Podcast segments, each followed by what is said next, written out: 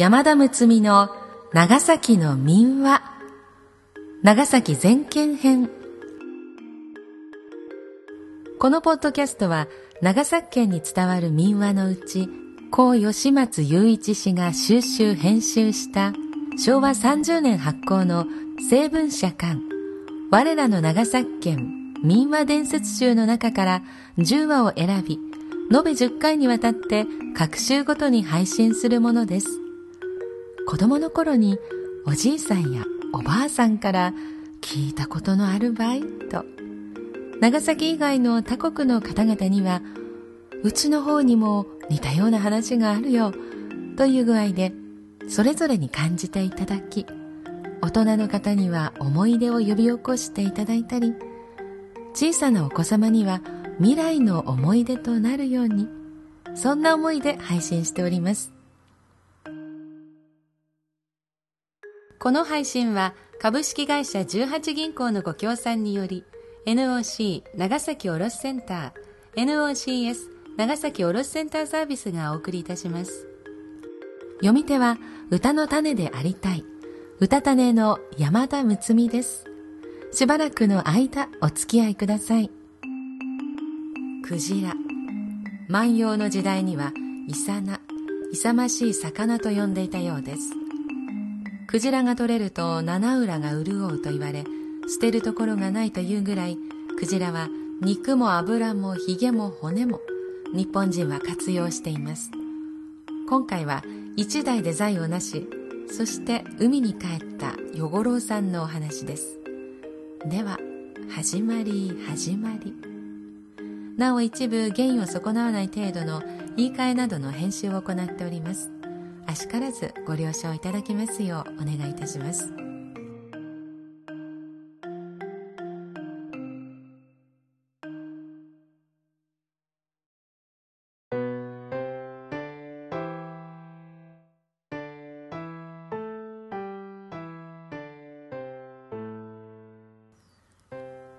クジラ長者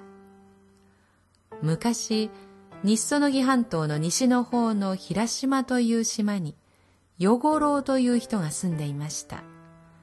家は大層貧乏でしたが、生まれつき肝っ玉の大きな人で、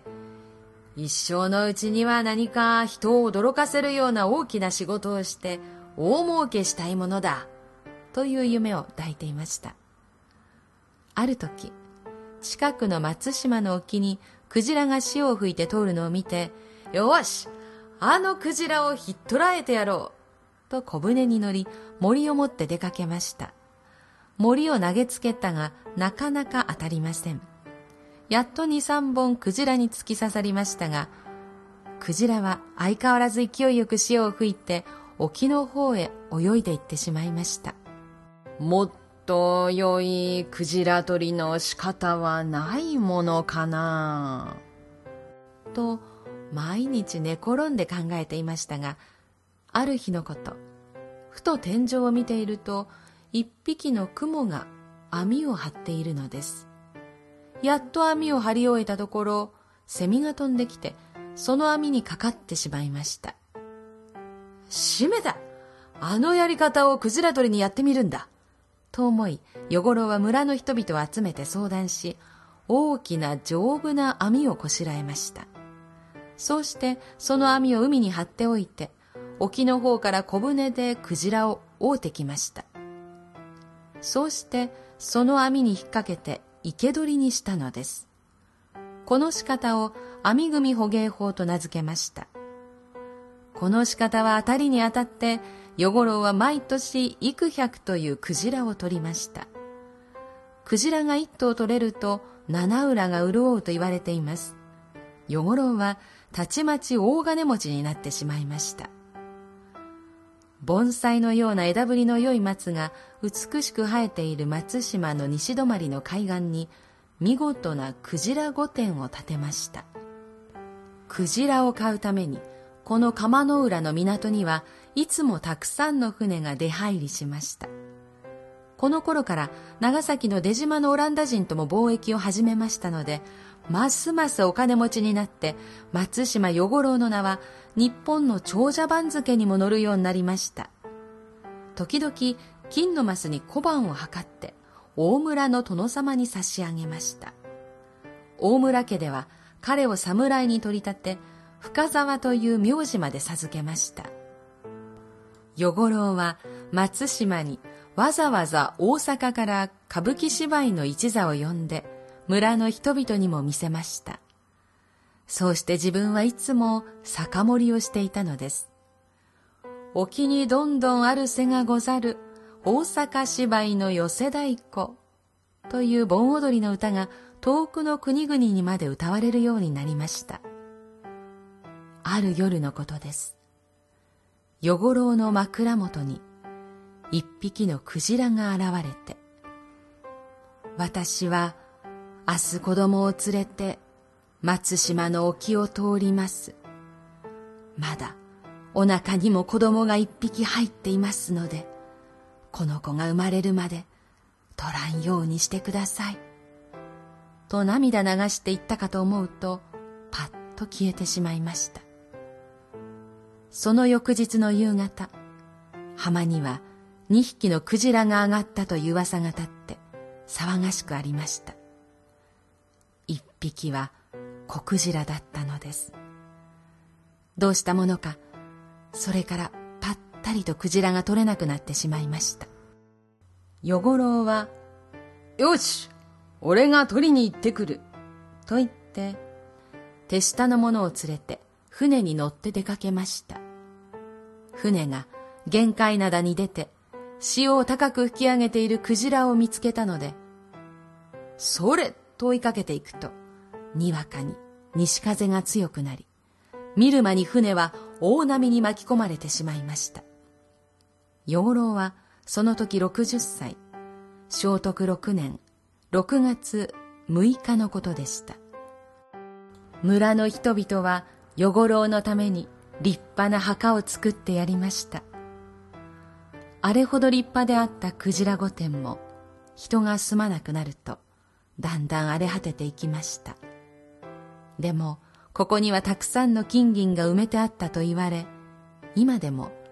月の明るい夜など、この場所に来ると、与五郎が何事か、妻とぼそぼそ話をしている声が聞こえるそうであります。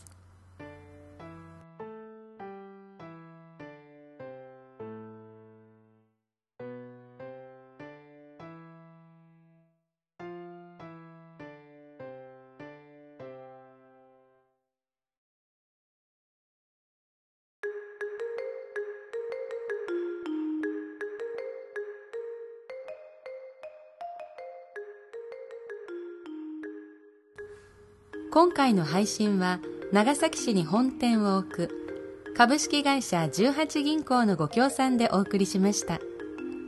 18銀行では使い道自由のローン B フリーカーローン社会人などの商品やインターネットバンキング18ダイレクトをはじめとする各種サービスがホームページでも紹介されています。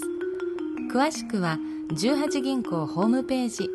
http コロンスラッシュスラッシュ www. 数字の 18bank.co.jp スラッシュをご参照の上ご利用されてはいかがでしょうか次回は平安末期獅子ヶ谷の陰謀が漏れ流された哀れな春官様のお話です鹿児島機械ヶ島に流されたとされておりますが長崎郊外の実際は硫黄島伊賀の伊、王様の王の島と書きます。この硫黄島に流されたとか。今は長崎側の野茂半島との間に橋が架けられておりますが、当時は絶海の孤島、苦しい流刑地での生活があったようです。では、お楽しみに。なお朗読本文には差別的と取られかねない部分を含むこともありますが伝承されている民話であることを侵釈しその味わいを残す意味から必要な言い換えなどはありますがほぼ原文通りに朗読しております。ご了承いただければ幸いです。さて今回のクジラ長者。これ与五郎さんクジラのお母さんが夢枕に立った時に心が動かなかったんでしょうね。動いていれば聖徳6年6月6日を命日にすることはなかったんじゃないのかなと思いますよね。正しい徳聖徳は正しい徳ですね。で6年の6月6日6という数字は調和という意味があるそうなので、えー、この日に亡くなった与五郎さん60歳というこの一生は私たちに何かこう大きな大きなメッセージを伝えているように感じます。長崎くんち今年はよろずや町さんがクジラの潮吹きを奉納されますよね、えー、楽しみです。この物語を読みながら楊照明さんの絵本「クジラの海」が浮かんできました。クジラが人に呼びかける話しかけるんですよね。もっとシンプルに生きなさい。気高い精神の営みに心を向けなさい。そして知性と感性を高め精神の平安と喜びを人生の目的としなさい。それが君たちが目指すべき新しい世界の新しい生き方なのだから。というのがメッセージとしてあるんですけど